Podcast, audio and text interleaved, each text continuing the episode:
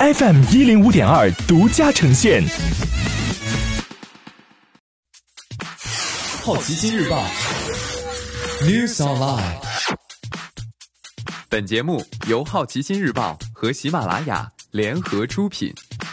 今天涉及到的关键词有：贸易、特斯拉、光线传媒、周大福、德国、亚马逊。二零一九年，中国对美贸易顺差降百分之八点五。海关总署周二发布二零一九年十二月及全年进出口数据，以美元计价，则全年进口额同比跌百分之二点八，出口额同比涨百分之零点五，进出口总额同比跌百分之一。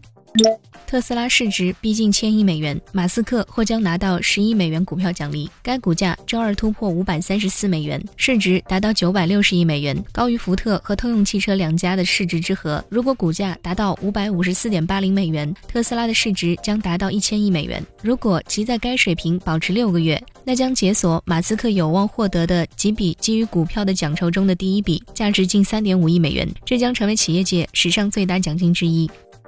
哪吒出品方光线传媒推漫画平台，一月十四号，光线彩条屋影业原创漫画平台一本漫画正式上线。光线传媒总裁王长田在发布会上表示，未来五年将投入十亿元，启动十部漫画作品的影视化。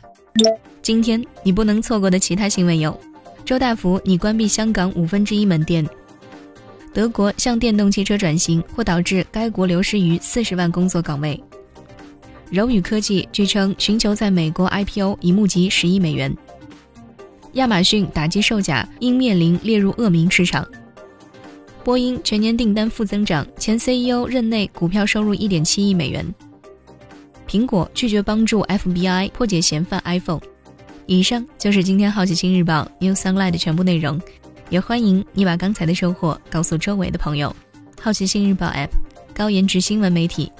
让好奇驱动你的世界，我是施展，下次见。